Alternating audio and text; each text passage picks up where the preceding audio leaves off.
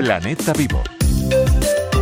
En los últimos años, el aumento de los desechos producidos por los humanos en el océano ha proporcionado una amplia gama de sustratos para la colonización de organismos marinos. Un nuevo estudio del Instituto de Ciencias del Mar, CSIC, revela que los desechos marinos de la costa sudoriental de la India impulsan la llegada de especies invasoras a la costa, lo que podría desestabilizar el ecosistema marino. Según la investigación, la contaminación por plásticos, que representa la mayor parte de los desechos marinos con organismos adheridos, es un factor clave en la propagación de especies invasoras, lo que puede tener consecuencias ecológicas y económicas de gran alcance. Y otro estudio del Consejo Superior de Investigaciones Científicas, este preliminar, muestra una mayor toxicidad en bolsas compostables que en las de plástico convencional.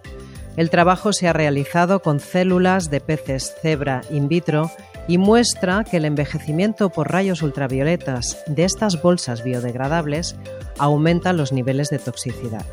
Al biodegradarse, esta toxicidad se transfiere al adobo, que puede convertirse en fuente de contaminantes y microplásticos para el suelo. Un sorprendente estudio que sin duda traerá mucha cola. Haz gestos, los pequeños gestos son poderosos.